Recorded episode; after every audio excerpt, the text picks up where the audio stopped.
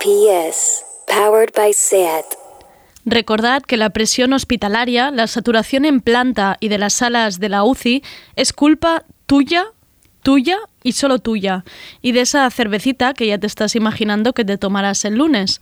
La gestión de la pandemia no tiene nada que ver, el estado de la sanidad pública tampoco, y los recortes mucho menos. Es culpa tuya. Tú, joven que ya estás pensando en las cañas hasta las nueve y media de la noche, todo esto es culpa tuya.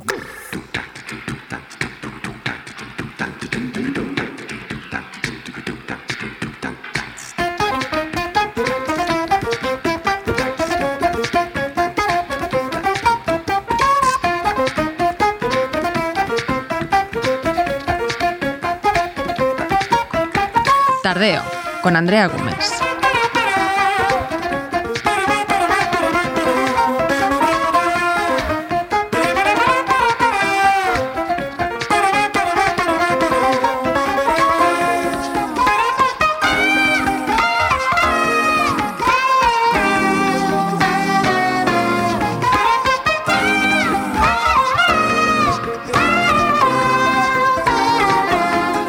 Vamos con un nuevo tardeo. Para las nuevas incorporaciones, explicaros que el jueves es el día de Sergi Couchard y su espacio musical. Nos presenta las canciones que han entrado y salido del top 30 de Radio Primavera Sound. Cada semana hay más gente votando, así que esto hay que decir cada día está más divertido. ¿Cuál será la canción top de la semana? Hay bastantes nervios para saberlo. Y hoy hablaremos además con Débora García Sánchez Marín de su libro España es esto y todo lo contrario, un recorrido sobre el relato histórico que nos ha llegado. Débora es historiadora y se descubre decepcionada por la historia que ha estudiado e investigado, por la narrativa de hombres blancos y heteros. ¿Dónde están las mujeres? ¿Por qué Juana I se la bautizó como loca? ¿Cuál es la historia de la España olvidada? Historia, mujeres y márgenes, hoy en Tardeo. Estamos en Instagram, YouTube y Twitter. Búscanos. Somos Radio Primavera Sound.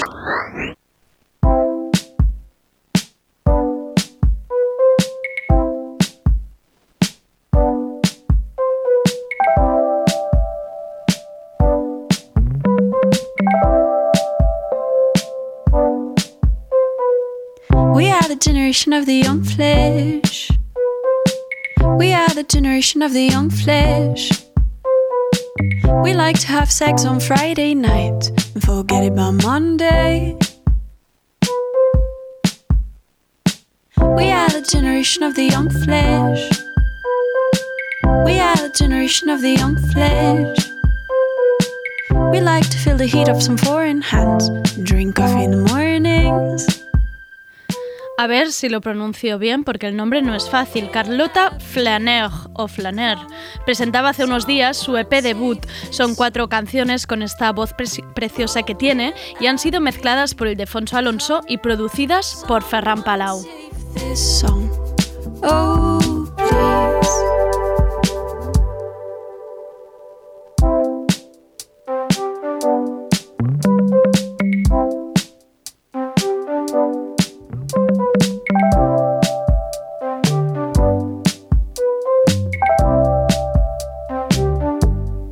Esta canción que escuchamos es Generation of the Young Flesh. Escucharos todas las canciones porque es bonitísimo este EP. We like to have adventures in lands and take pictures and show it.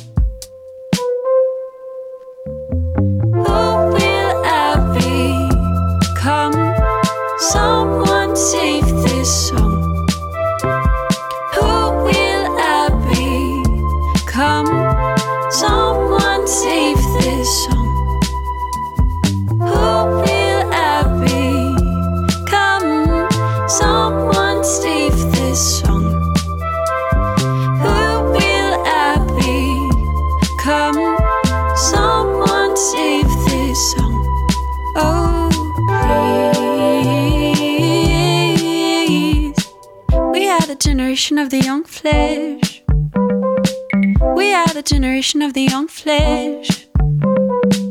We like to have sex on Friday night and forget it by Monday. Hey Siri, play Radio Primavera Sound. Okay. Check it out. RPS, powered by SAT. This is not a love song. This is not a love song. This is not a love song. This is not a song chart, con Sergi Cuixart.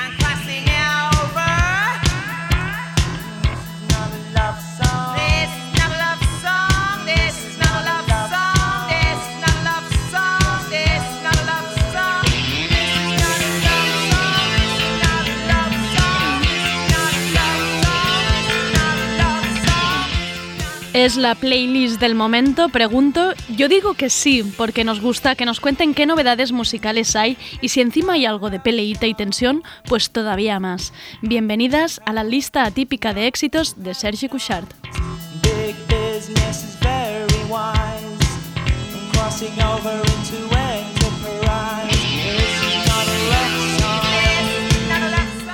Sergi, ¿cómo estamos? Tenemos buenas noticias de bares. Hola Andrea, pues la verdad es que sí, bastante contento por, por esta pequeña luz, ¿no? Que se ve Sí. a partir del lunes No sabemos cuánto durará esta luz. a las nueve y media. Nos van dando caramelitos y luego nos los sacan. Pero Ya, ya, ya, ya. Y no solo bares, sino con, con estas nuevas medidas, entre Las comillas, las salas de conciertos y los conciertos al aire libre, los actos culturales, Mm. van a tener lugar teóricamente. Y aparte, he leído que con la entrada te sirve como salvoconducto para moverte entre municipios. Wow, wow. Vale, vale, Así vale. que la gente podrá moverse para ir a los conciertos. Vale, vale, vale. Ah, claro, claro, claro. Que esto está, es que sí, esto, claro. Porque el toque así. de queda y, y- Exacto. y el confinamiento perimetral continúa. Vale, Y como son muchos en fin de semana, claro. Pues- Venga, pues re- a reactivar los conciertos, ¿eh? Amfest. desde aquí, desde aquí, Sergi, por Amfest favor. vive, la lucha resiste. De- devolverle, devolverle su sueño perdido. que vuelva. Oye, Sergi, ¿cómo, cómo, cómo ha ido? ¿Cómo, titular de cómo está la playlist. ¿De ¿Cómo está la playlist? Pues la playlist, un pequeño inciso antes ¿Qué ha de empezar, que has puesto Carlota Flaneur. Sí. Y he de decir que la he puesto en la lista como candidata dos veces ¿Vale? Y ninguno ha salido en la lista. Esto para que vean, ¿eh? Esto para que vean. Para que vea la gente. Ahí Sergi empujando y no hay Sí, manera. sí, yo la he puesto dos veces y nada, no hay manera de que entre en esta lista.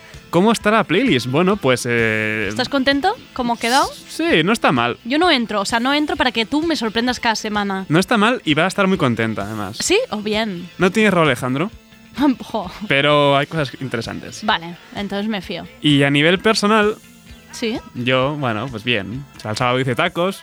Ah, sí, a ver, sí. Vamos a, vamos a hacer repaso culinario de, de Sergi. ¿Cómo ha ido? A ver. Tuvieron bastante, bastante éxito, la verdad. Eh, el problema, Sergi, es que no me los das a probar, Ya, entonces es yo no puedo no- valorar esto. los a ver si volaron ya. Los tapes volaron. ¿Pero, le Pero hiciste bueno. todo tu masa también del No, la taco? masa no, Ah, la masa vale. no, pero lo que es la chicha dentro sí estaba bastante Mi- rica. micheladas. Micheladas también hicimos, Venga, sí, sí. Que no falte de nada. Pero también estoy triste. ¿Por qué? Ayer vi lo del último concierto Ah, bueno, ya. y, y la verdad es que fue bastante bajonero. Sí, o sea, verdad es ver, sí. ver las salas así vacías sin silencio me puso el corazón en un puño y bastante lastimica. Pero a la vez piensas, jolín, sí que ha funcionado bien la campaña. Al día siguiente ya abren las salas. Pues mira, da un Es poco verdad, de es esperanza, verdad, es ¿no? verdad. Ha sido Para como ¡bumba! ahora todo el mundo hacer campañas. de- Y también tengo otra cosa que decir. ¿Qué ha pasado? Es que sí que vi un concierto. Ayer no, porque ayer era todo en silencio. Sí, ¿eh? El domingo tuve la oportunidad de Ah, ver sí. una de las bandas de mi juventud, que son lo- los Foo Fighters. Eh, dieron un concierto en, la- en el Teatro Roxy de Los Ángeles. Mm, Eso sí, en, en streaming, claro. Vale. Y he de ser sincero, ¿Qué pasó? me pareció muy triste. ¿Lloraste mientras lo veías? Mm, casi, casi. Te daba un no, poco no, he de- de reconocer que sí, sí, lloré. Porque, o sea, aparte tocaron sin público. Ya. Y Foo Fighters eh, son un grupo de, de, bueno, de corear mientras Claro. tocan, saltar de un lado para otro, va a acompañarles. ¿Se les veía mal en el escenario? No, o sea, ellos no, ellos, A ellos, a ver, bueno. son musicazos al final, te pueden gustar más o menos, te pueden parecer más pesados o menos, pero al final los- el show en vivo es indiscutible lo que hacen. Pero sin público es como, ay, eh". Ya, te faltó. Se, se veía ahí como un poco. Claro, esperando cojo. los coros en My Hero era como, uy, Ya, qué dolorcico. ya. Pero bueno, Pero bueno, ese concierto que te llevaste en streaming, eso no te lo quita Sí, nadie. sí, sí, sí. Al final, ¿cómo haces corear al público en streaming? O sea, no se puede. Bueno, no des ideas, que a ver si se van a enchufar ahora los micros en medio de un concierto y la gente cantando desde casa. Con Menudo las micros marrón. del portátil. ¡Ah! No, pero- marrón, menudo marrón. No, no. Pero bueno, Andrea, Vamos- vayamos al lío. sí, vamos venga, a entrar en vamos. Ah, vamos al lío con lo que se ha quedado fuera Sí, de da- Didis dale. Nota Song Chart. Los que no han entrado, ¿eh? Estos no son los que despedimos, sino los que directamente Los que no, han entrado. Carlota Flanor, por ejemplo. Venga, ya que ya la hemos escuchado. Y hay bastante nombre grande que no ha llegado a entrar, de hecho. Canciones de the Jules, de Teenage Fan Club, de Kali Uchis o de Bad Gyal se han quedado fuera. Mm, Ya te Bueno, Bad Gyal sonará hoy porque la he puesto yo al final porque he pensado, a ver, feo no ponerla en tardeo, pero tampoco no No, tengo. un meh. tema normalito, No sé, sin más. Sí, sí. Y además, hay una cosa muy curiosa que a mí me ha gustado mucho y se ha quedado fuera.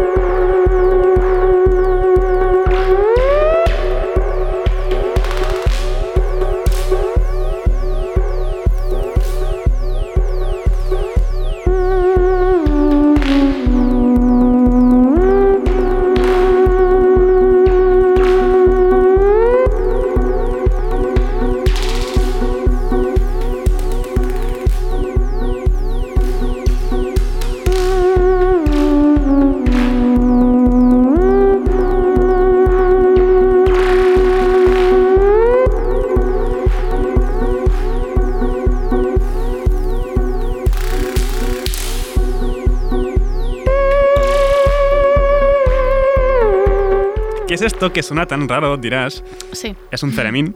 Es Ah. el primer instrumento electrónico.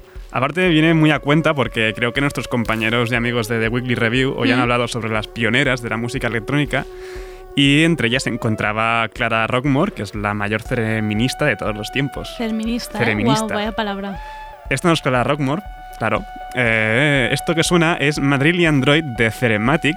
Es el nuevo proyecto de Javier Díaz Ena y acaba de fichar por Primavera Labels. ¿El nombre del grupo es Madrid Android? Eh, no, Madrid Android es La la, canción. canción. y Cerematic es el nuevo ah, proyecto Cerematic, vale, es el nombre de del Javier. Díaz Ena. Vale, vale, vale. Ena, perdón. Vale, vale, vale. Y que es el nuevo fichaje de Primavera Labels, no ha llegado a entrar. Pero a ti te ha gustado, ¿eh? A mí me gusta porque a mí me gusta mucho el Ceremín, queda muy de friki, pero es muy a divertido. mí me gusta mucho el Ceremín. Claro que sí. O sea, es un instrumento muy divertido, se toca por, con- bueno, no es por contacto, por proximidad. Por el aire, ¿no? Que, o por Sí, la es- vibración, es, una, digamos. es una, bueno, por proximidad a un sensor y controlas volumen y tono y mola mucho, la verdad. O sea, aparte si le pones luego delays y reverb, mm, suena muy divertido. Vale, vale. No te imaginas, no sé, a- bueno, de hecho Sheldon Cooper, ¿no? Creo que en un episodio de, de Big Bang Theory lo toca. Eh, vamos allá con, bueno, con la- lo que hemos dicho adiós, con las despedidas. Sí, ¿eh? Algún debutante, alguna que otra vieja gloria que llevaba tiempo pululando por la lista. Tampoco nombres muy grandes que digamos, hostia, se ha ido ya. Ya, qué pena, ¿no? Vale. Pero mira, justo la semana pasada, pues no, no, no sonó el programa y era un debutante, acababa de entrar, pues sonará para su despedida. Venga. Eh, Your Dreams de Bripides and His Tragedies con Rachel Kennedy de Flowers.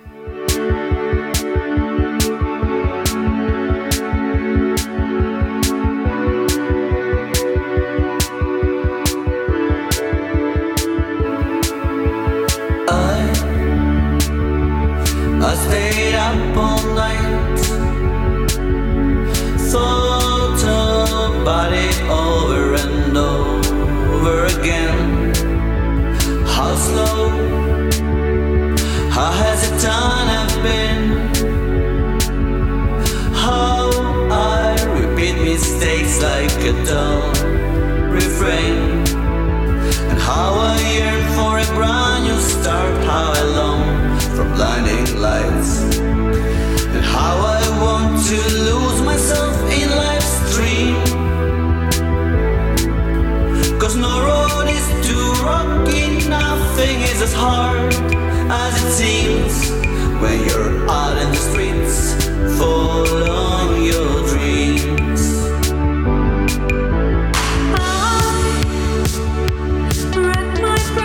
Una lástima que Your Dreams haya durado tan poco en This Is Not a Song Chart, pero se la vi y Sí. sé la de democracia, que Rotación. funciona así. Así es la de democracia, amigos. Sí, sí, realmente sí, es, no, nunca hay mano negra, lo reconozco.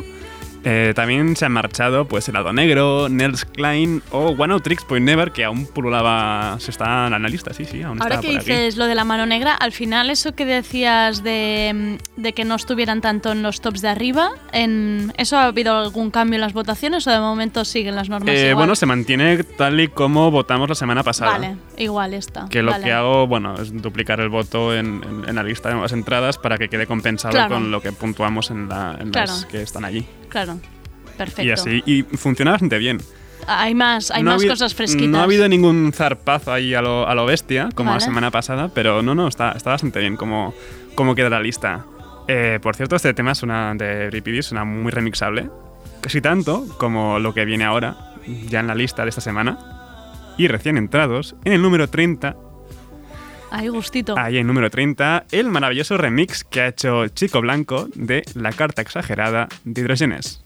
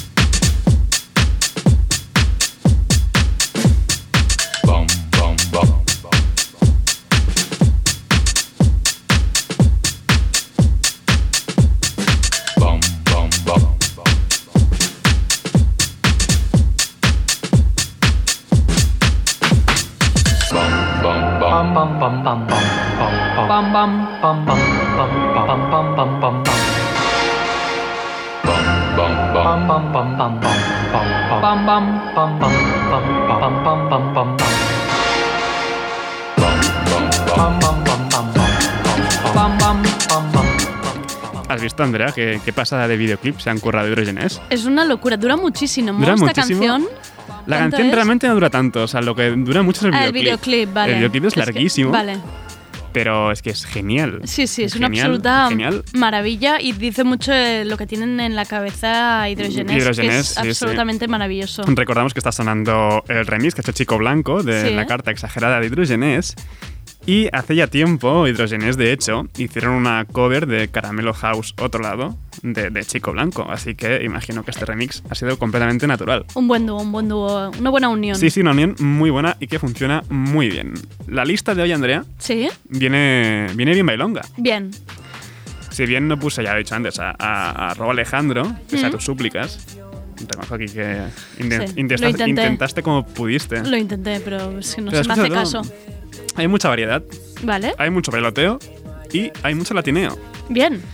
En el 29 tenemos otro remix, el que ha hecho Floating Points de Fair Chance de Thundercat. Y subimos hasta el 23 con el calor de Frente Cumbiero y la era del Gigahertz.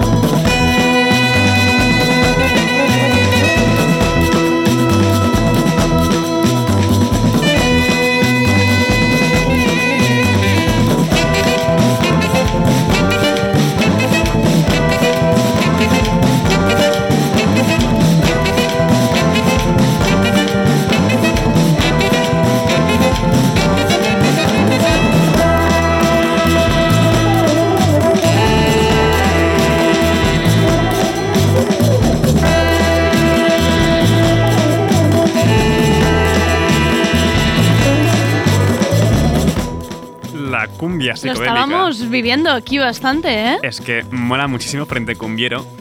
Lo que decía, que siempre entran bien ellos. Se te mete como dentro, ¿no? Se mete cuerpo. dentro del cuerpo, te hace Sí, vibrar, te hace sí, sí, bailar, mover las manos, dar golpes en la mesa, en la silla, donde puedas. Eh, seguro que los amigos de Extra Radio son súper fans de, de Frente Cumbiero porque es 100% su sonido y además creo que los han traído más de una vez en concierto. Ah, wow. Sí. Esta, la era del, del gigahertz, o del gigahertz, eh, como lo pronuncien, es la encargada de abrir su segundo disco que salió el viernes pasado, Cera Perdida. Me gusta, me gusta, me gusta por dónde vamos. Calorcito, calorcito. Sí. Y seguimos subiendo. Yo, sorpresa, no está Alejandro, Qué malo, ¿eh? pero sí está Jay Cortez Ah, por bueno. partida doble. Bueno. En el 20, Kobe en LA 2.0.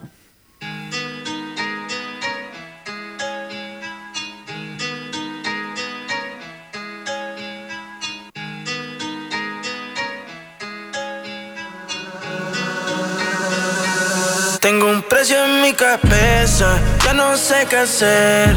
Todas las noches pienso cómo sale. ¿Qué quiere de mí? ¿Qué quiere de mí? Me quiere matar, me quiero morir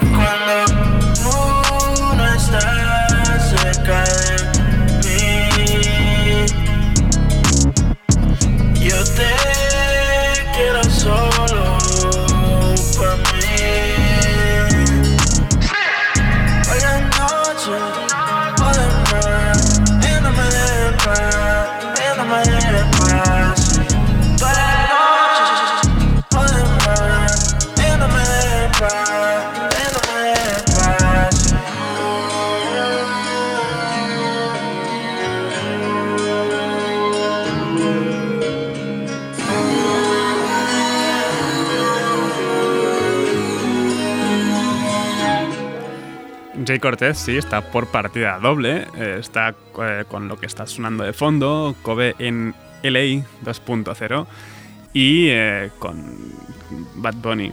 ¿En qué número está de Kiki? Bueno, ya llegaremos. Ah, vale. Está bastante más para Me arriba. quería la- adelantar. Toma. Está bastante para arriba de Kitty, como, como sigue estando. O sea, lleva tres semanas, creo, bastante en el top. Bad Bunny no baja. Eh, Kobe en LA, en LA 2.0, es la versión larga de Kobe en LA, la normal. Pero me ha gustado más esta. Va, claro que Es, sí. No Sí, sé, sí, mola que bastante más, de hecho. En el 19 tenemos el debut discográfico de Katie G. Person y su canción Beautiful Soul. Y ya en el 16 encontramos a una de las productoras más interesantes a nivel nacional, la joven- jovencísima Rúcula, con doble R, doble C, doble L, todas las consonantes Rucuya, ¿no? Do por do, Rúcula. Ya no lo sabemos. Yo no tengo ni idea. Yo creo que es rúcula. Sí, sí, siempre lo he Y oído solo como las rúcula. consonantes y ya. Sí. ¿no? Con su último tema, Earth Fondue.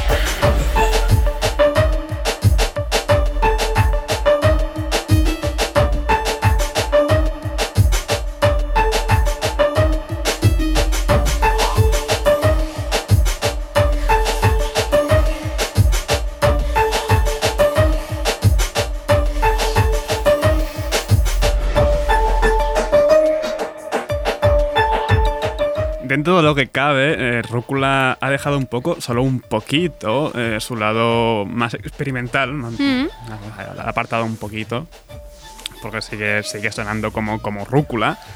para centrarse en, en lo que es más música de club. eh, y en esta Earth Fondue me recuerda sobre todo un poco al reggaetón ese futurista que hace Camixlo o Kelman Durán. Así que siempre bien. O sea, ya molaba antes Rúcula, si hace esto también mola, así que para adentro. No sabía que tenía un nuevo tema. Que bien va siempre Sergi para traer las noticias. Y aparte, mm, creo que tiene un EP próximo para Al caer. publicarse. Sí, Venga, al caer y que lo ha hecho todo ella. maravilla. Todo, todo, todo ella. O sea, se, se edita, se promociona, todo. O sea, es genial. Y siempre muy fans de Rúcula aquí. En el 14 tenemos el Afrojazz de Kokoroko y su canción Baby Ayula. Y vayamos ya a nuestro top 10. En el Chun, chun, 10 chun, tenemos a Ella Minus con Dominique. En el 9, Hot Chip y Jarvis Cocker nos siguen haciendo bailar Que con no se van de to the allí, ¿eh? Morning. Es imposible Vale, vale. sacarlos del top 10. ya veo. En el 8, la colaboración de Amaya y Alice, El Encuentro. Otra recién entrada en el 7 es Billie Eilish con Therefore I Am, No está mal la subida, ¿eh? pero no, no ha sido como... mm. Ya, Pero bueno, no, está muy bien ya. porque está en el top 10. sí. Pero seguimos con, con entradas potentes, porque en el 6, esto de aquí, Califato 3x4 con Fandango de Carmen Porter.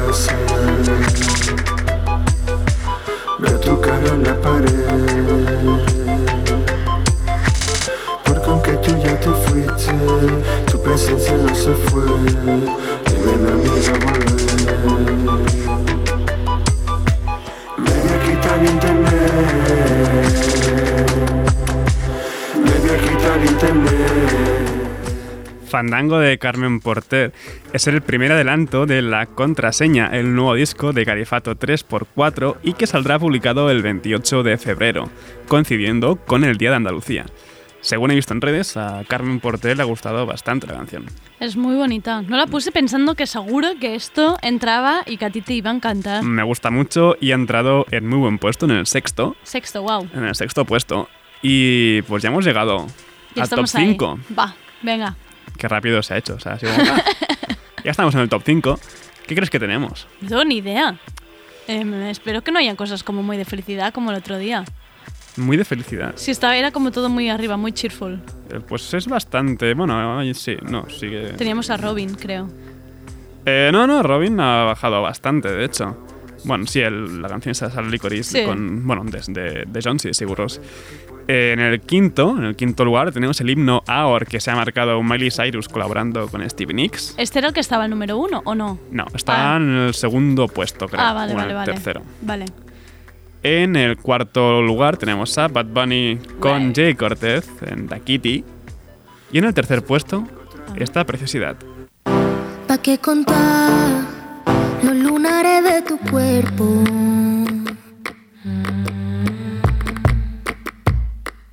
Si tú pa' brillar llevas tres lunas por dentro.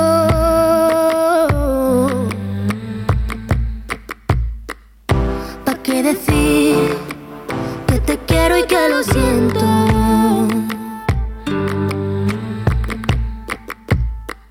Te pido perdón, pero sin arrepentimiento.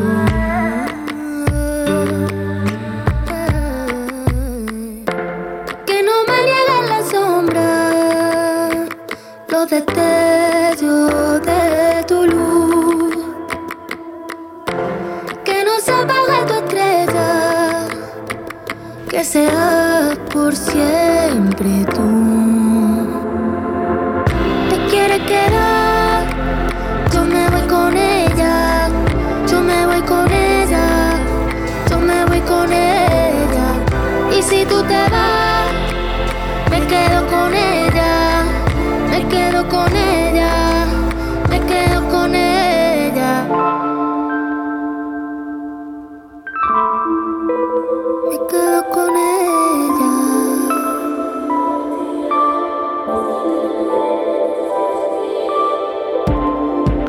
Cielo canta por soledad cuando ella se duerme.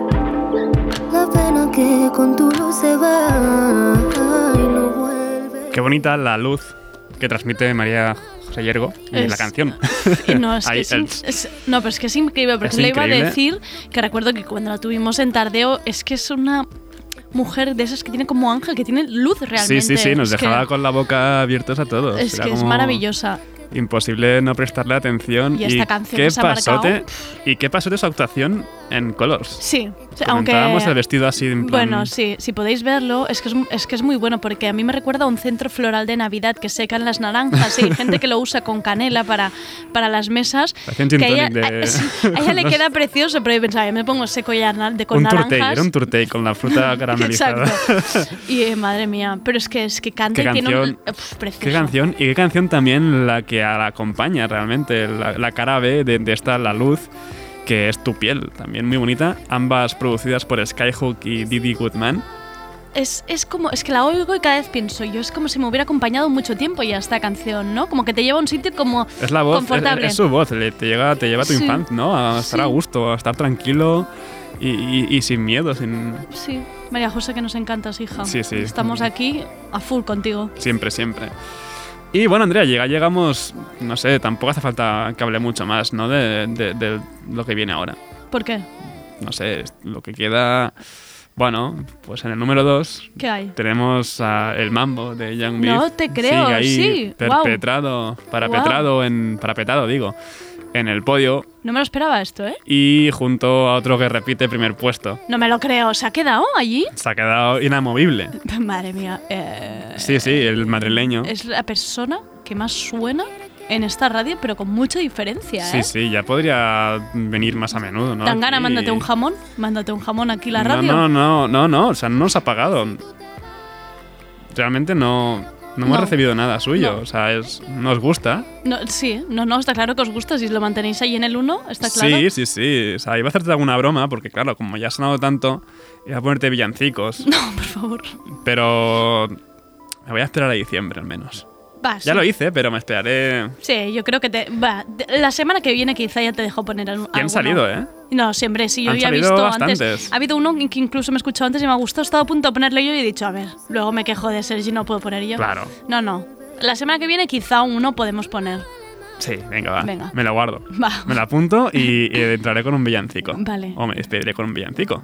Vale. Eh, quien no creo que se va a despedir será Zetangana. Yo creo que la semana que viene seguirá en el 1. ¿Tú crees que sí, eh?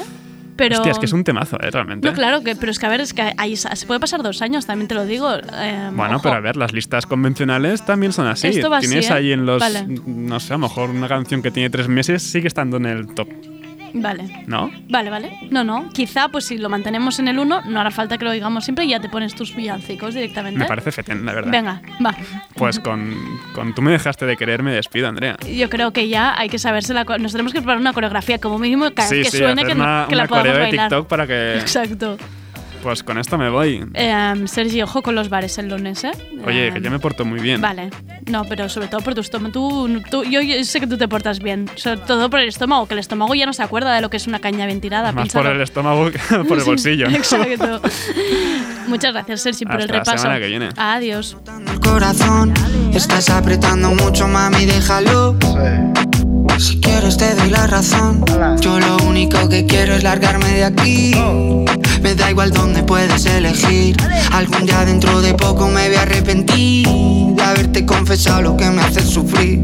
toma? Tú me dejaste de querer cuando menos lo esperaba. Cuando más te quería, se te fueron las ganas.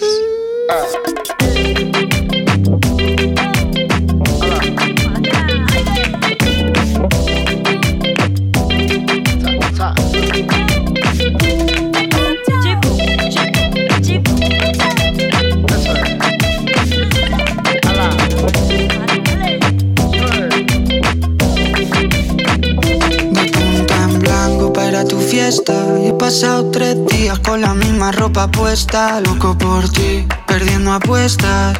Dime en quién piensas cuando te acuestas. Porque yo pienso en ti. Son ilusiones, yo pienso en ti. Son ilusiones. Porque yo pienso en ti. Son ilusiones, yo pienso en ti. Son ilusiones.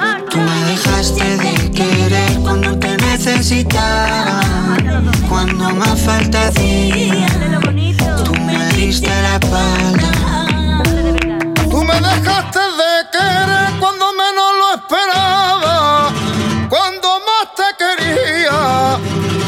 Te fueron las ganas.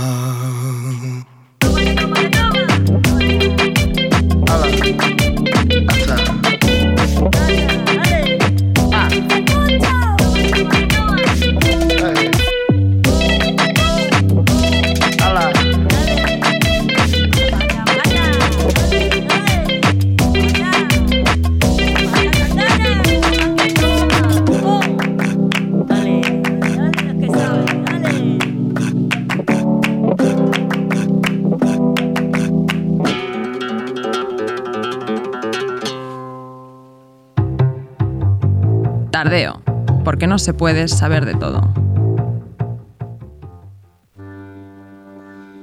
Colón era una mujer, claro que sí, no solo lo pienso, sino que lo creo.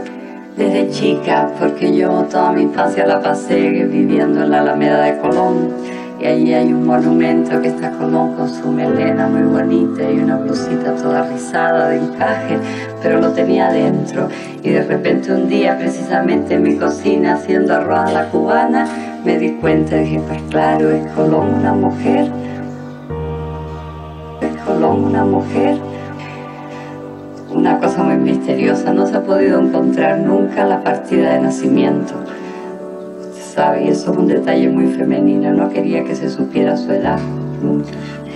Por ejemplo, en la carabela donde iba Colón fue precisamente donde ocurrieron todos los motines. Y yo creo que toda aquella pandilla de celtíberos que iban allí olfateaban a la mujer de alguna manera. Y por eso estaban nerviosísimos y acabaron amotinándose. Sí, por ejemplo, hay la firma de Colón que siempre añade tres iniciales. Se han hecho muchísimas hipótesis sobre esto y nunca se sabe qué quieren decir. Pero que va sencillísimo, esas iniciales que siempre pone S, U, S, ya Colón quería dejar de alguna manera un mensaje al futuro.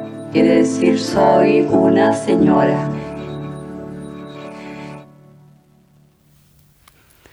Hay novelas, hay ensayos, hay poesía, hay libros temáticos y hay libros más pequeños y más grandes. El libro que tengo entre manos es de una clasificación particular que he hecho yo misma. Es un L.I, un libro importante, así, en mayúsculas. Un libro que quiero recomendar para que esté en todas las casas, estanterías, institutos. Se trata del libro España es esto y todo lo contrario.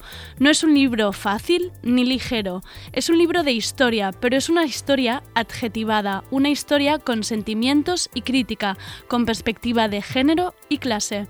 Porque quien está detrás de este recorrido por la historia de España es alguien, es alguien que siente y que reivindica. Ella es Débora García, para las amigas virtuales soy Sauce, historiadora, escritora, analista de arte y de cine. ¿Qué historia nos han contado? ¿Cuántas mujeres estudiaste en segundo de bachillerato? La historia está en continua, continua construcción, pero ¿podemos reconstruirla?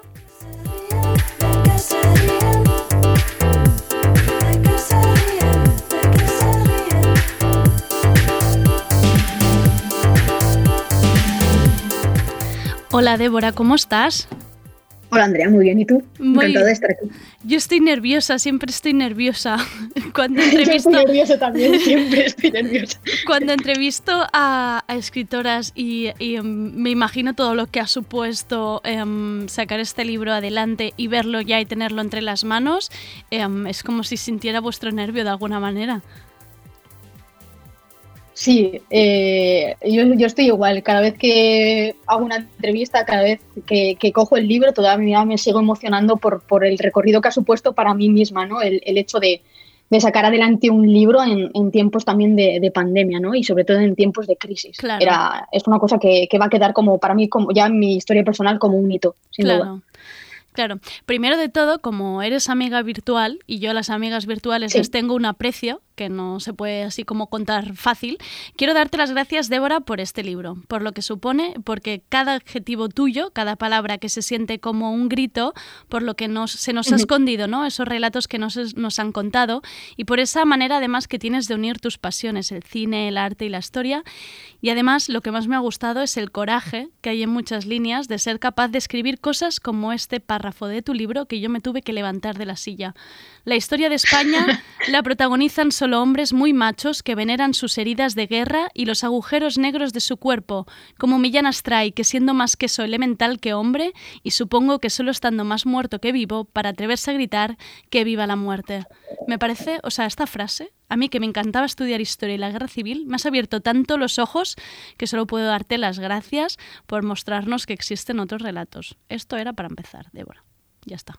Sí, y, y- y yo te escucho y todavía me emociono también, ¿no? Porque para mí ha sido un descubrimiento descubrir que y dejar atrás la historia que me habían enseñado. Escribir el libro ha sido no solamente un ejercicio de escritura, sino también un ejercicio de reconocimiento, sobre todo de, de saber que puedo reescribir y construir una historia diferente. Eso era fundamental, ¿no? Y sobre todo es fundamental el hecho de, de poner en el centro de nuestras historias y de la historia otras cuestiones. El motor de las sociedades es siempre la violencia, el motor de las sociedades es siempre esa reivindicación de la muerte, como nos ha pasado o hemos eh, visto que ha pasado en la historia de España, yo me negaba a ello. Quería poner en el centro otras cuestiones, quería poner en el centro los cuidados.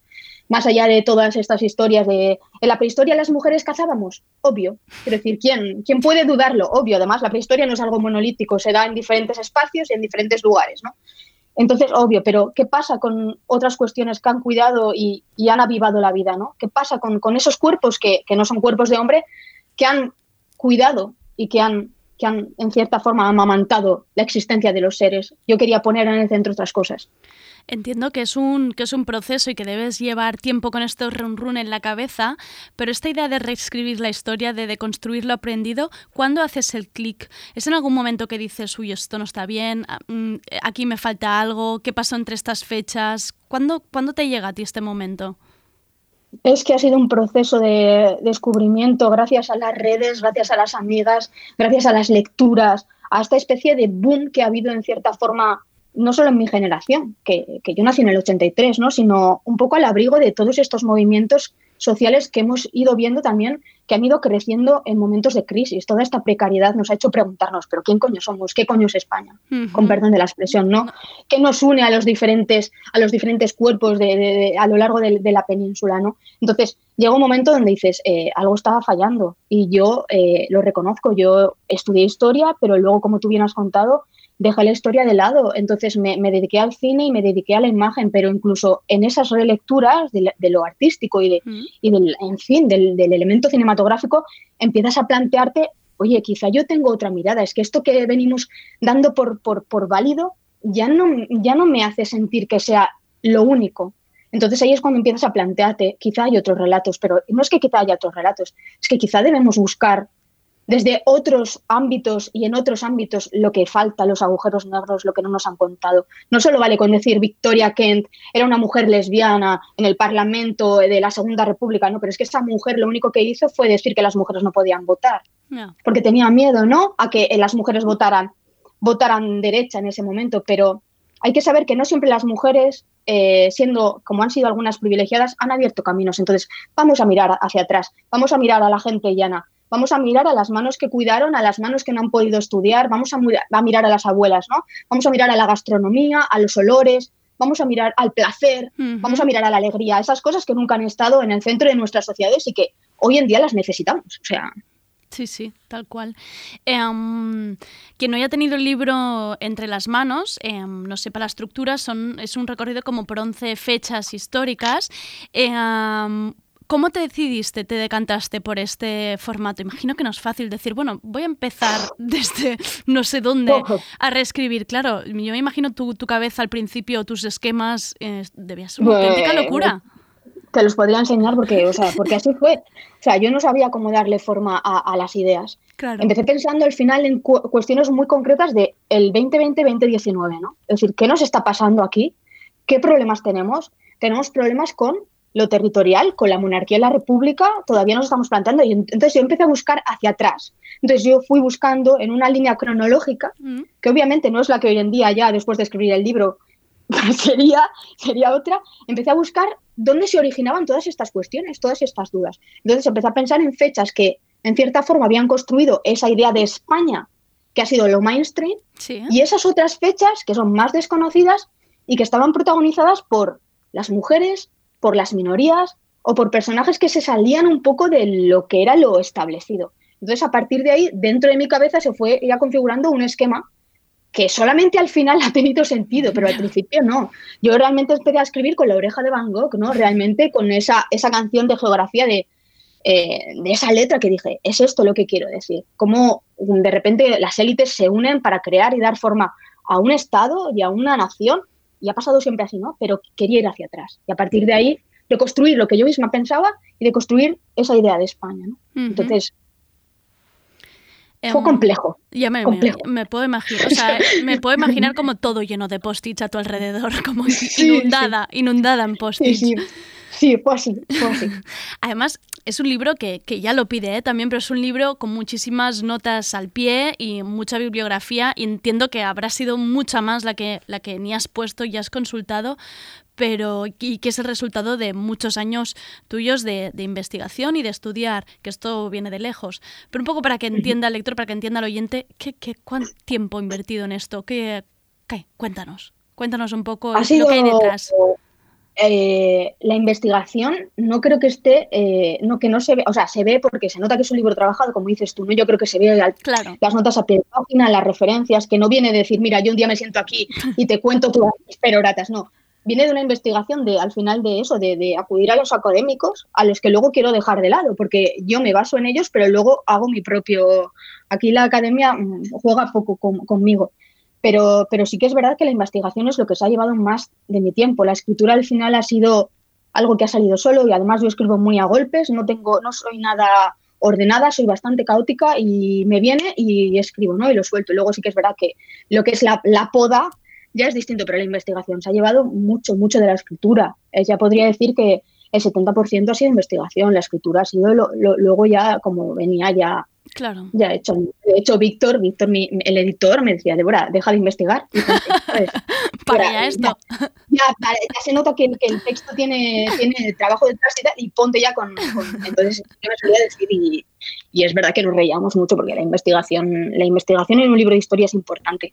Sobre todo porque hay gente que puede o no estar de acuerdo con lo que digo y, tiene la posibilidad de acudir a las fuentes y, lo digo siempre, ¿no? A gente mucho más importante que yo, que, que ha escrito muchos más libros de historia que yo y, ahí están, ¿no? Al final no es un libro para estar de acuerdo, es un libro para... Es un ensayo, entonces, mira, si te interesa más otras opciones que también están presentes en el libro, acude a ellas. Entonces, sí, la investigación ha sido una cosa ardua. Em, al final estas entrevistas a, escritoras, sobre todo, y ayer lo, comentaba Berta en su sección de libros, al final está quedando también un retrato de, la precariedad que hay en la escritura y de cómo em, se está escribiendo un poco como, podemos. Em, Débora, para entender en qué contexto se ha escrito este libro, mm, cómo lo has sacado tú adelante. Eso me parece fundamental. De hecho, creo que eh, has leído los agradecimientos, lo primero Sí. que digo es en qué condiciones materiales, económicas y, y de, de- de mi cabeza, psicológicas, el libro ha ido a- adelante. Yo soy una persona que, que estudié en Madrid y tuve que volver a casa de mis padres y tenía un trabajo precario de mierda, eh, donde estaba explotada y donde eh, hacía artículos por una mierda también. Y gracias a que mis padres me han mm, acogido en mi casa de toda la vida eh, y donde yo he podido ahorrar todo el dinero que tenía para hacer mi furgoneta con Irache, eh, he podido sacar adelante. Y porque precisamente una mujer migrante está en mi casa mientras mi padre está currando, cuidando a mi madre, que es una persona dependiente con un grado de invalidez altísimo. Entonces, para mí era fundamental decir, mira, este libro lo habéis podido leer porque yo he tenido la ayuda en mi casa de una mujer que trabaja, eh, que cuida a mi madre, por las tardes mi padre cuida de mi madre y yo aparte tengo la posibilidad de dejar mi curro y de mm, ganar solo pues lo, que me dan los textos para poder escribir. Y yo he escrito en mi cama, porque yo escribo en la cama y no tengo ni una mesa en la casa de mis padres, entonces eh, esa ha sido realmente mi, situación y aparte pues la de mi pareja que me ha permitido también ¿no? Eh, a nivel psicológico aguantarme neurótica porque sabemos cómo es la escritura y, en ese sentido he tenido ese gran apoyo ¿no? de los míos pero sin mi familia sin mis padres haciendo posible que yo estudiara fuera y luego reaceptándome en casa hubiera sido imposible sacar este libro adelante porque hubiera tenido que seguir currando para, para mantenerme y, y- y es que la escritura es un privilegio, yo también lo digo en el libro, ¿no? O sea, yo he tenido el privilegio de poder elegir escribir y, y- y soy consciente de eso, entonces creo que es importante que digamos, sobre todo las mujeres o lo que no son quienes no somos hombres, en qué condiciones escribimos y en qué condiciones ven la luz nuestros escritos. Súper importante y realmente para mí los agradecimientos que hacen son casi como un capítulo aparte y si yo me he emocionado, em, ya em, tus padres y, y Sí. Milka ya no me quiero ni imaginar, pero es, Sí. quería, quería también que, que se supiera. Em, Débora, antes un poco de entrar, de entrar al libro, Sí. para, entender, para entender la importancia del libro y lo que supone, ¿quién escribe la historia? Ya lo has dicho un poco antes los académicos, pero ¿cómo se crea el relato, el relato histórico? La historia lo escriben las personas que tienen el poder. ¿Y quiénes han sido a lo largo de la historia que conocemos las personas que tienen el poder? 99,9 hombres blancos heteros cis. Entonces eso es básico, ¿no? ¿Quiénes han tenido el poder para poder decir, me pongo a escribir? Y por supuesto, ¿quiénes han tenido el tiempo ocioso, que no es esclavo, como decían los romanos, para poder escribir? Pues los señores. Entonces, eh, esas élites son las que al final dan forma a sus intereses y las que al final pues crean un relato que ha sido el que hemos aprendido y que ha sido el relato mainstream de la historia de España y de todas las historias. Entonces, ¿qué han quedado fuera? Pues la historia de las minorías, de los pueblos oprimidos, de las mujeres, en fin, todo lo que, pues, que podríamos estar aquí hablando y hablando de, de, de quién ha escrito la historia. Pues los han escrito los que se han impuesto, los que se han impuesto y han impuesto su cuerpo al de otros. Entonces, eso es básico, ¿no? Em, en el libro apuntas que la historia tiene parte de recreación, de ficción y que la hemos presupuesto siempre, pero bajo el discurso dominante. ¿Por dónde has ido tirando del hilo para plantear nuevos relatos y rescatar, digamos, esta historia de, de los márgenes? Lo he hecho desde el presente. He visto lo que te contaba, te comentaba antes, he visto cuáles eran mm, nuestras, nuestras luchas a día de hoy, ¿no? Las personas migrantes, ¿quiénes son esas personas migrantes? ¿Qué, qué compartimos con esas personas migrantes? El caso, por ejemplo, ahora de los saharauis creo que es fundamental porque lo digo en, en, los capítulos, ¿no? Porque esas personas no tienen la nacionalidad, ¿no? Porque, perdona, porque esas personas no tienen la nacionalidad, porque hay personas eh, como son las que son al final descendientes de pueblo hebreo que han tenido la nacional más fácil que otras personas o las personas de, América Latina lo tienen más fácil por una cuestión de religión, ¿no? Todas esas personas que son más asimilables por lo español son más fácilmente reconocidas como nuestros iguales. Entonces, yo he mirado mucho al presente para ver quiénes son las, que, las personas que quedan al margen, quiénes están reescribiendo sus historias, quiénes están reescribiendo sus historias y mirando también a la historia que se ha escrito sobre ellas. Pues personas migrantes, las mujeres, las personas trans, al final la gente LGTBI, en fin, eh, todas esas personas que no forman parte del privilegio. Uh -huh. Y el privilegio tiene que ver con lo económico. Entonces, es ahí donde yo he ido tirando. Entonces, ahí me he encontrado con los gitanos, con el pueblo gitano, que es un, grupo totalmente olvidado por nuestra historia, eh, 300 leyes que les impiden a día de hoy tener trabajos mejores, eh, no vivir en chabolas, niños escolarizados y niñas, y sobre todo niñas y niños que no saben su historia. Niñas y niños que solamente ven la historia blanca, hetero y cis de, de que queremos contarles, ¿no? Entonces, a mí me parecía fundamental hacer una historia más calidoscópica, una historia que hiciera una sociedad o que propusiera una sociedad que existe, que fuera más vivible y más abrazable por todos. Es que, ¿qué pasa con, con, con, con el poder vivir en sociedad? lo que te decía antes, ¿qué pasa con reivindicar todas esas cuestiones que no son eh, la violencia y los cuerpos gruyère, ¿no? De, de, viva la muerte. ¿Qué pasa con todo eso? ¿Qué pasa con lo que necesitamos a día de hoy? Y yo creo que lo que necesitamos a día de hoy es, es un poco algo más calidoscópico que nos recoja a todos, no solamente una historia que, que abrace a los de siempre. Era ya, para mí era de, de, justicia, ¿no? Que el libro que yo escribiera de historia estuviera comprometido con, con, con, con la gente que está sufriendo más es que precisamente hablas en el libro de la historia fantasma, ¿no? De lo que debe haber estado ahí pero que no ha sido contado y que ahora yo cuando lo leo me parece tan obvio lo que dices cuando mm, piensas desde donde estamos ahora, desde el presente, estas historias de violencia y maltratos que vivimos hacia las mujeres y piensas, uy, qué extraño, ¿no? Que en la historia no, no encontremos estos relatos, que las mujeres siempre son locas y putas. Eh, um, Parece tan obvio, Débora, cuando lo cuentas dices, madre mía, pero esto ¿esto qué? Hasta ahora que nadie, nadie se lo había planteado, nadie lo había, na- no, no nos habíamos preguntado por qué, por qué no nos Es que- estaban llegando estos relatos. Y aparte de todo eso, es que fíjate lo, lo curioso que es que hace poco tuve una polémica con una mujer en redes porque me dijo que yo estaba dando alas a un bulo fascista que era que las mujeres milicianas habían sido violadas por sus propios compañeros. O sea, que no lo digo yo, que lo dice una miliciana, que lo recoge en su libro eh, la, historia, la historiadora eh, Bach. O sea, quiero decir, yo me hago eco en una cita de una mujer que cuenta su historia oral y me viene una señora que se supone que es progresista y de izquierdas a decirme que es que eso es dar eh, perdone usted, señora, pero usted sabe cómo funciona la sociedad. ¿Sabe usted cómo se han impuesto los cuerpos de hombre a las mujeres de manera continuada? Eh, y sobre todo en las guerras, en momentos de conflicto. ¿Quiénes han salido perdiendo? Quiero decir, pues las mujeres. Es que no. mm, tenemos los relatos, pero es que si usted no se lo quiere creer, solamente lo tiene que imaginar. Solamente tiene que ver cómo es la, la actualidad para imaginar cómo fue en el pasado.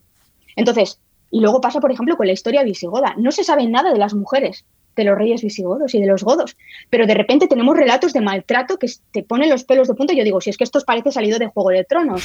No, pero es que realmente si tenemos de una parte de la historia en la cual no hay casi fuentes que hablen de las mujeres, tenemos esos testimonios, debió ser como 25 veces más lo que sufrió esa mujer. Y estamos hablando de gente privilegiada, de gente y de reinas. Imaginemos cómo era la vida de las personas mm, de un extracto más bajo. Y lo mismo pasa con Juana. Juana encerrada, pero eso al final una mujer privilegiada que vive en un palacio. Pero ¿qué pasaba con todas esas mujeres o esos cuerpos que no son hombres, insisto, que viven en sociedad en el siglo XV y XVI? Pues al final los grandes derrotados, los grandes silenciados, los grandes fantasmas de nuestra historia, pero que no hace falta eh, ser, eh, no sé, muy, mm, no sé cómo decirlo, muy bruja para saber que aquello sucedía. No es una cuestión de decir, "Mm, ¿esto pasó o no pasó? Es que pasa hoy en día. Lo que pasó fue pues 25 veces más elevado a la enésima potencia. Claro, además es lo que dices, lo que nos llega, ¿no? A partir de ciertos te- testimonios y escrituras, lo que no debe estar escrito y lo que debe haber quedado, pues eso, en e- en el olvido y tapado. Eh, um, Exacto. y el capítulo de Juana, por cierto, pf, increíble. Este capítulo para enmarcar el, soli- el solito, el solito ahí. Eh, um, ahora hablabas de una redacción de una persona en Twitter, claro, yo lo iba leyendo y iba pensando, madre mía, hay gente aquí que se debe estar removiendo en su, tro- en su despacho de académico, en su de- departamento de las ciencias sociales. Eh, um, me imagino algún historiador mayor de estos leyendo la frase, me cuesta pensar en 1492 como el año del descubrimiento de América. Sencillamente no lo fue, mientras le da casi un infartito ahí. Em, ¿Te ha llegado algo de, de, de académicos No. un poco removiéndose en su No. silla? No, pero porque hace bastante tiempo que me cuido. Vale. Entonces leo lo mínimo posible. Eso, eso lo recomiendo a todas las amigas. Bien decir, hecho. Pero sí que me lo han preguntado en alguna entrevista y yo vuelvo a decir lo mismo. Eh, no descubrimos nada en América. Esa gente estaban totalmente descubiertas, se habían descubierto a sí mismas hace mucho tiempo. Tenían su lengua, su arte, su cultura, su gastronomía. En fin, es el mal llamado descubrimiento. Pero no cuesta imaginar por qué se llama descubrimiento, porque se está escribiendo la historia desde un hombre blanco que llega. Exacto, entonces para ellos sí que fue un descubrimiento. ¿Qué pasa? Que descubrimiento al final es progreso y progreso es economía. Y volvemos a lo de siempre. ¿Cuántos relatos tenemos? ¿Quién hace esos relatos y cuándo se establecen? ¿Qué pasa? Que cuando empiezan a surgir otros relatos, como es el de la propia gente de, América Latina o los propios indígenas, releyendo la historia de Colón, pues al final tiran abajo la estatua de Colón. ¿Por qué? Porque no es su historia, porque su historia ha sido silenciada. Y no solamente se están revisando a ellos mismos, sino que obli- obligatoriamente nos están revisando a nosotros. Y nos guste o no nos guste, tenemos que aceptar su relato para entender también un poco mejor qué pasó en aquel tiempo. Y yo lo decía hace tiempo, eh, darle a otras personas que no han estado al mismo nivel que tú, porque tú no has querido, significa reconocer, reconocer un sufrimiento y reconocer que pese a que en un momento determinado de la historia la violencia lo guiaba todo y eso se hizo y pasamos a cuchillo por esos cuerpos, hoy en día pedir perdón es un poco absurdo, pero hacer políticas Hmm. que equiparen a todos y a todas, eso es el verdadero compromiso. Entonces, mientras esas políticas hoy en día no escondan otra vez racismo, xenofobia, superioridad blanca y supremacismo blanco, estaremos mejor. Estaremos mejor cuando aceptemos que quizá no lo hicimos del todo bien, pese a estar en un contexto muy determinado, en donde el motor de la sociedad era hacer lo que se hacía. Pero eso no significa que no haya otros relatos y que el motor de otras sociedades, como podrían ser, eh, pues en fin, el de los náhuatl o el de los incas, fuera otro. Pero claro, es el descubrimiento. Nosotros descubrimos, bueno, nosotros al final hay que, ¿no? Pero bueno, pues si nos queremos poner también mm, históricamente mm, muy, muy duros, América ya había sido descubierta por los vikingos, ¿no? Entonces Erika el Rojo ya había llegado a Groenlandia. En fin, al final, esto es quien Claro. impone antes el relato, pero, pero en fin, de repente tenemos otros relatos y, y otros relatos están tirando abajo esas estatuas hechas desde, desde el racismo, ¿no? Entonces es importante reconocer al otro como un igual para hacer políticas que nos equiparen. Y eso es al final lo interesante, ver cómo eso hoy en día toma, toma forma. Sí, sobre todo que seamos conscientes, que, entendamos todo esto. Em, a medida que va avanzando el libro, em, una se va haciendo además preguntas, ¿no? Y va- vas, vas pensando, uff, queda bastante claro que vamos tropezando siempre con, con la misma piedra, sobre todo cuando más nos acercamos al presente. Si algo queda claro en el libro, o, o corrígeme si me equivoco, es que España es un país como que relaciona la tradición con la prosperidad. Es una fidelidad a la tradición que parece que no nos deje avanzar, que no nos deje quitarnos cosas de atrás. ¿Por qué, Débora? ¿Hay posibilidad de cambio? ¿Qué, qué, qué- qué hacemos? Es complicado, ¿eh? porque es verdad que España siempre sus mitos, ahora están dejando de, de funcionar algunos, se llevan tiempo ya dejando de funcionar, ¿no? Siempre han estado relacionadas con esa frase que tú le- leías antes, la de, la de al final de un hombre que está lleno de agujeros porque ha sido acribillado a balazos Hmm. en las guerras. Y esa imagen es como que a mucha gente le pone mucho. Ya. Porque España tiene una tradición muy violenta, entonces eso lo, lo analiza muy bien, por ejemplo, la editorial La Felguera, ¿no? En los episodios que cuentan ellos, ¿no? Donde hay una, una- un culto a la muerte tremendo, pero desde el siglo XIX y si vas atrás también. Entonces, es difícil que, que- que- que nos desquitemos de todo esto y que España se deconstruya a sí misma, porque al final, ¿quién es España? España son sus gentes. ¿Y sus gentes quiénes son? Pues sus gentes son muchas gentes que no comparten todo este discurso de odio y de reivindicación de la sangre. Y en el fondo es algo también muy mediterráneo, ¿no? Toda esa cultura que hay, por ejemplo, de, de- de los toros, que todavía pues estamos intentando decir, oye, mira, que sí, que mucho progreso y todo lo que queráis con esta tradición, pero nos ha llevado a una crisis medioambiental irreparable, a unas crisis económicas y sociales no reconocidas antes que esto y un momento donde la sociedad está totalmente dividida y además donde las diferencias económicas cada vez son mayores. Quizá deberíamos replantearnos un poco si esto, sobre lo que hemos estado asentando nuestro, nuestro, nuestro concepto de quiénes somos, es necesario que mire un poco a, a otros espacios, ¿no? Como yo decía antes, ¿no? Mm. A otros motores. Hmm. Es difícil, ¿eh? Es difícil porque además hay poderes privilegiados, económicos, que están sustentando continuamente estos discursos, y lo vemos, y además interesa. Interesa tener a las sociedades polarizadas. Y también interesa mucho lanzar estos mensajes así para que la gente no piense. Y la gente está muy crispada. Hmm.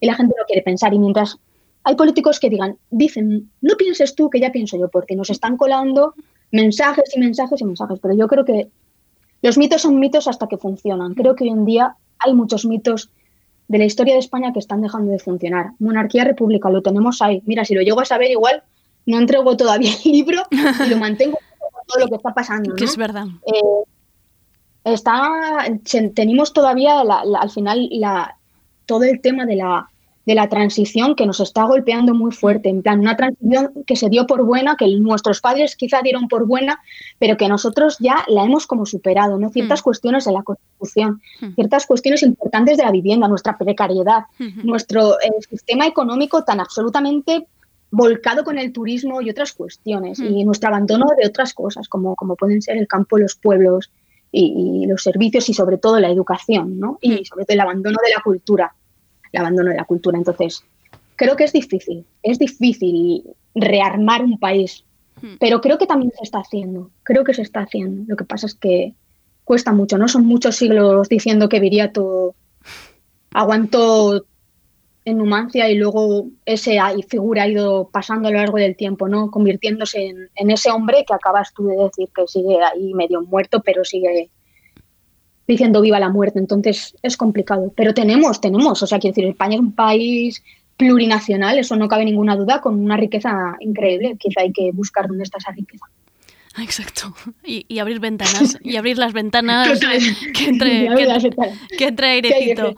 Eh, um, creo que mm, aunque no haya el oyente no haya leído el libro, escuchándote, em, se nota que em, tu pasión y tu manera de vivir em, las cosas es un libro de historia poco habitual porque es que eres una historiadora emocional, se podría decir, que tomas partido Sí. y a mí em, me Sí. da gusto leer el libro y ver frases que diga siento vergüenza o cuando empiezas el capítulo de la guerra civil y directamente lo titulas profundo asco.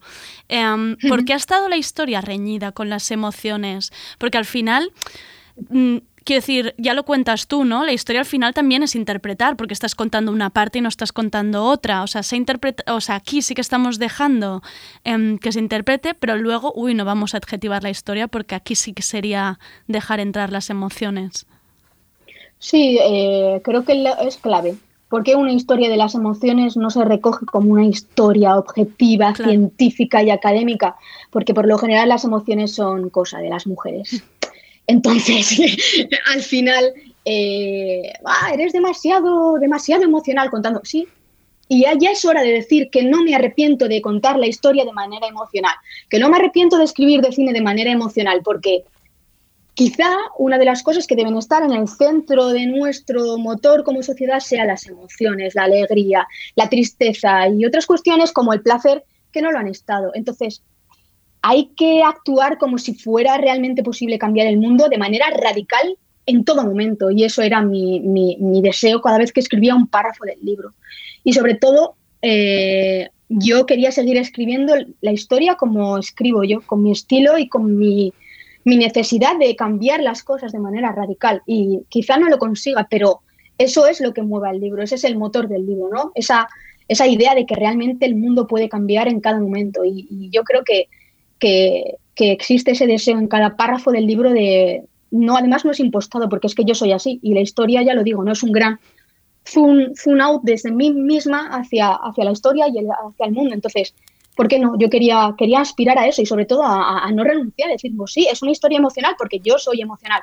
Porque si Housman, un historiador mucho más importante que yo, dice que es un hombre blanco y europeo y escribe la historia desde ese punto concreto de- de- de- de- del mundo, yo lo hago porque, mira, pues sí, soy una mujer, eh, tengo eh, estas inquietudes, estos deseos, eh, no soy heterosexual, por lo tanto, este es mi mundo problemático y esta es mi escritura radical y problemática para, para intentar cambiarlo y emocional.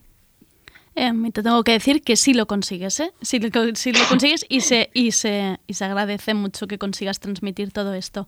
Em, hay un momento en el, en, en justo que em, en el capítulo de la guerra civil dices que mientras estudiabas el clima preexistente a la guerra civil te preguntaste cómo es posible que esta gente, que la clase política no comprendiera lo que se les venía encima. Em, Débora. ¿nos podemos avanzar realmente en la historia?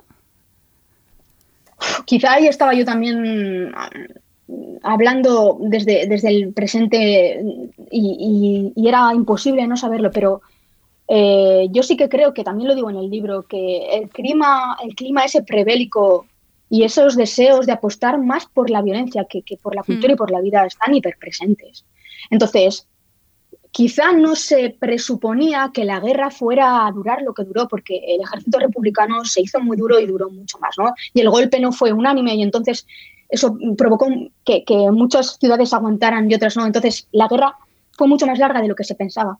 Pero el clima pre- prebélico, ese clima es responsabilidad de los políticos, de todos. Y eso, eh, más allá de la lectura de la guerra, que la guerra es una cosa, pero el clima prebélico otro, esa es responsabilidad de todos. Y eso sí que se anunciaba. De hecho, hay una cita de Clausewitz en el libro que lo dice. Las, las condiciones para que una guerra se den ya se estaban dando. Entonces, ¿nos podíamos eh, adelantar a que fuera a haber una guerra? Quizás sí, se sabía que iba a haber una guerra, que iba a ser como la que fue, probablemente no. Pero no hay que quitar responsabilidad a todos esos políticos, porque apostaron más por la muerte y por la violencia y al final por los métodos de la guerra que por otras cuestiones. Y esto pasa hoy en día también. Vemos de manera continuada cómo el Parlamento, los congresos, las diferentes cámaras autonómicas se venden y se permiten eh, alabanzas y proclamas contra cuestiones que deberían estar totalmente denostadas en el siglo XXI y aún así permanecen. Y luego vemos que hay violencia, que hay niños que son pegados porque son LGTBI, pero tenemos a una señora en el Congreso que está diciendo que las terapias para los homosexuales, que sí. Entonces, vamos a ser muy claros a la hora de decir, miren ustedes, esto no es eh, aceptable en el siglo XXI, en el Congreso de los Diputados, en la Cámara del Senado o en el sitio donde la palabra, la cultura y sobre todo los cuidados deben volver a estar en el centro. Hay que cuidar a la sociedad y los mensajes que se manden deben ser de cuidado. Entonces, no se suponía que la guerra iba a ser así, pero claro que se suponía que iba a haber una guerra. Entonces, eh, son responsables completamente aquellos políticos, ¿no? Toda esa clase política. Entonces, sí. Se puede prever, sí, se puede prever.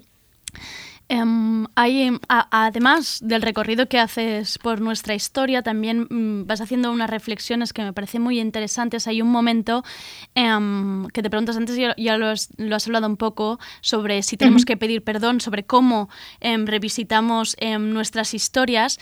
Claro, yo, yo dudaba, ¿no? Porque pensaba, claro, ahora hay películas que envejecen muy mal, ¿no? Tú las miras desde donde estamos Sí, nosotros sí. y dices, menudo drama.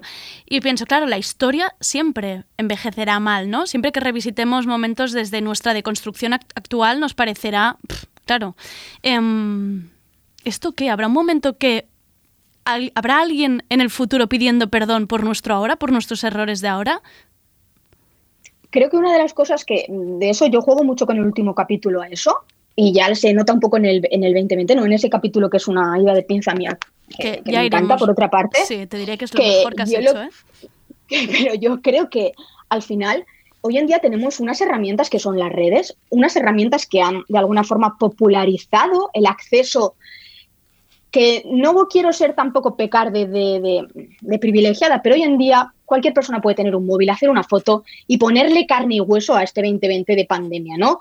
Y ya no solamente lo que decimos, vamos a tener el testimonio del BOE para decirnos cómo estamos viviendo el 2020, sino que vamos a tener nuestros stories con nuestros amigos, nuestros FaceTime, y a esa, esta mierda de tiempo le vamos a poner esa carne.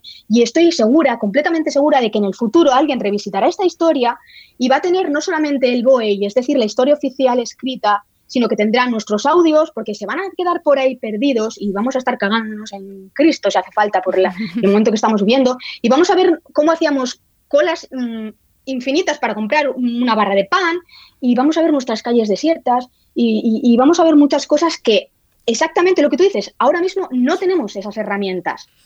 No tenemos esas herramientas para viajar al pasado y ponerle carne a Juana, por ejemplo. No tenemos ni puñetera idea. Entonces imaginamos que Juana, pues bueno, y no tenemos tampoco, mm, pues eso, un- un- una realidad virtual para poder movernos por escenarios como los de la guerra de independencia española, ¿no? Pero tenemos esos bocetos de, de Goya que nos decían que las mujeres y los, y, los, y los pueblos casi enteros se iban a las montañas para que las mujeres no fueran violadas. Eso es ponerle color a la historia. Lo que pasa es que no hemos sabido mirar a, a ello, ¿no? A Goya comportándose como un reportero de guerra, poniendo color a, a esos pueblos que sufrieron, que hay que saber buscar también el color, ¿no? Y la carne, y, el- pero hablamos otra vez de la emoción, y la emoción ha estado totalmente denostada de la historia.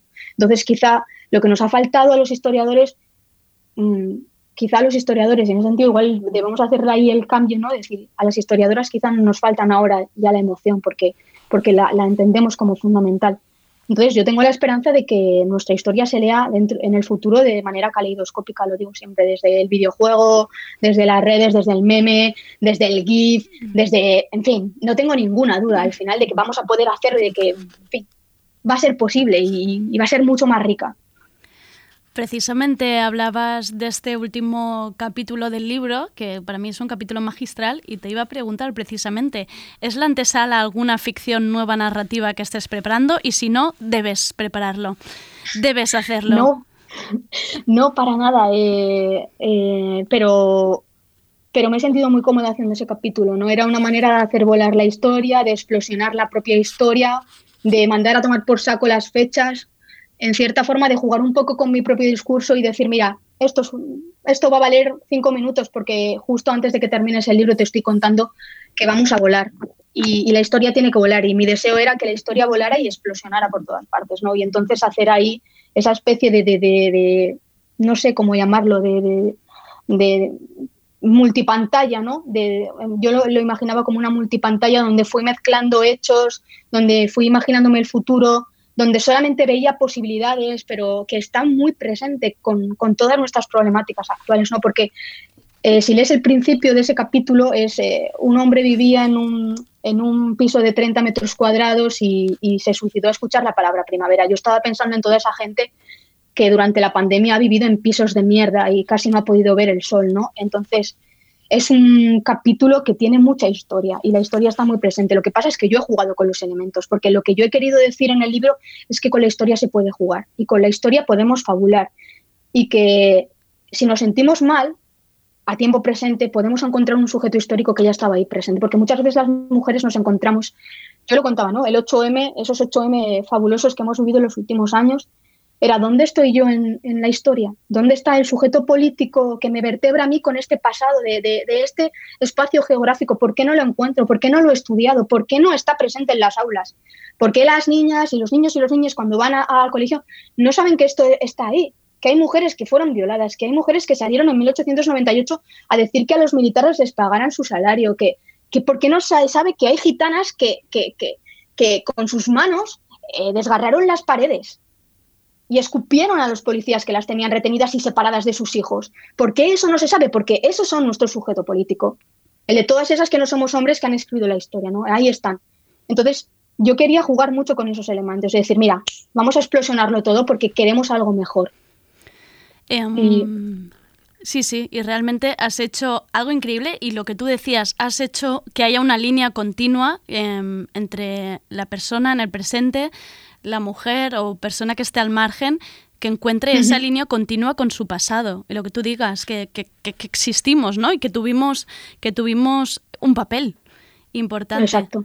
Em, Débora, em, muchísimas Dime. gracias. Muchísimas gracias por, por ti. hacer este libro, como he dicho antes, importante, que yo de verdad sí que espero que esté en muchas casas y sobre todo institutos, porque entiendan lo que, lo que tú decías, ¿no? Que, que la historia también es imaginarla y es buscar esos relatos y es que no me puedo imaginar el curro que ha supuesto esto, pero, pero Ha gracias. sido un placer hacerlo de todas formas, ¿eh? viendo el, el resultado. Ha sido... Y yo debo decir que es que soy muy gilipollas, pero que todavía leo el libro y me emociono, porque pienso... Qué bonito es eso. No, no, es verdad. No, es que lo leo y, y- y sigo emocionándome pensando que, que puede estar en la línea de una nueva historia, sobre todo una nueva sociedad. ¿no? Entonces, me queda eso, pase lo que pase, eh, creo que, que el trabajo está hecho y, y estoy satisfecha. Así que, Andrea, muchas gracias. Ha sido un placer hablar contigo, siempre lo es. A ti, bueno, la verdad es que sí, ha sido un gustazo. Yo espero que abra también el camino a más historiadoras e- emotivas y emocionales, que eso también, Sí, que eso también es muy importante. Personas gitana que cuenten su historia es, es fundamental, darles espacio, ¿no? Para que puedan, y sobre todo, lo digo otra vez, lo reivindico, yo me he apropiado de esa historia para, para encontrarme ahí en ellas, pero por favor, que, que- esto sirva para, para que esas leyes cambien, ¿no? Porque no tiene sentido intentar cambiar las cosas y hablar de otro pasado si eso no se traduce en, en, un, en un presente mejor.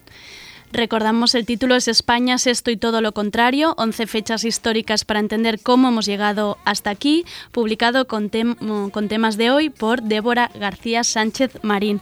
Muchísimas gracias, Débora. Un abrazo muy, muy, muy, muy grande. Un abrazo a ti, André, y a todos.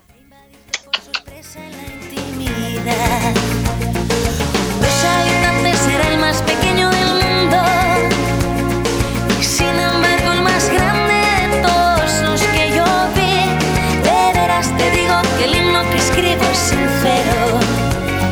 Habla de que tantos países como gente en cada país. Si tú también lo sientes, si a ti también te apetece, no lo pienses, vámonos, ya somos dos. Porque no me das la mano, nos cogemos este barco, celebrando con un beso que hoy es hoy.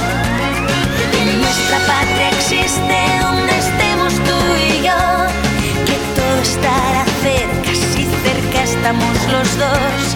Que nuestra patria existe donde estemos tú y yo, que todo estará cerca, no lo pienses, vámonos. RPS. Juanca, tu problematic bebé. Esta vez junto a Bad Me reporto en tu zona, cada día más culona. Por esta cuerpa tú te mudas a Barcelona. La sandalia con blim, el piquete a los Lil Kim. Solo nosotros, no hay nadie más en este Dream Team. Me pregunto. Se lo decía antes a, a Sergi, pero imagínate que no ponemos un nuevo tema de Badial, por favor, que nunca falte Alba en Tardeo. Este es un nuevo tema, se llama Blin Blin, producido por El Guincho y en colaboración con el puertorriqueño Juanca. ¿Quedará sin bailar esta canción? Espero que como mínimo preparéis algún tupper en la cocina a ritmo de Blin Blin. Y hasta aquí el Tardeo de esta semana. Recordad pasar el fin de semana sin apretujarse mucho y aireando las habitaciones. Volvemos la semana que viene con atención. Ojo porque la programación de final de mes viene un poco densa. Tendremos a Lucas Ramada y su sección de videojuegos con una tertulia con productoras musicales de juegos. Em, tendremos a Alba, Ribe- a Alba Riera con parte del equipo de La Veneno y hablaremos de la película del mes, El año del descubrimiento. Tenemos a Twitter bastante revolucionado con este documental. También pasarán por tardeo la directora de cine Carla Simón. Espero que hayáis visto la peli d'estiu de 1993 y si no ya tenéis deberes para este finde. Y también vendrá Desi de Fez a presentarnos su libro Reina del Grito. Muchísimas cosas para la semana que viene, tengo muchas ganas. Muchas gracias a André Ignat por ser el rey del control técnico. Soy Andrea Gómez, gracias por escucharnos. Independiente, distinta y diferente. Follow me now. Nene, soy una popieta en París. En un bima todo blanco, color crema el tapiz. El quema uno de hierba y otro más de hachís. Si trata de romperlo en eso, soy una Soy una popieta en París. En un bima todo blanco, color crema el tapiz. El quema uno de hierba y otro más de hachís. Si se trata de romperlo en eso, soy una mi. La sandalia con blim. El piquete a los Lil Kim. Solo nosotros, no hay nadie más en este Dream Team. La sandalia con blim blim. Solo nosotros, no hay nadie más en este Dream Team. La sandalia con blim blim. Piquete a los Lil Kim. Solo nosotros, no hay nadie más en este Dream Team. La sandalia con blim blim. Solo nosotros, no hay nadie más en este Dream Team.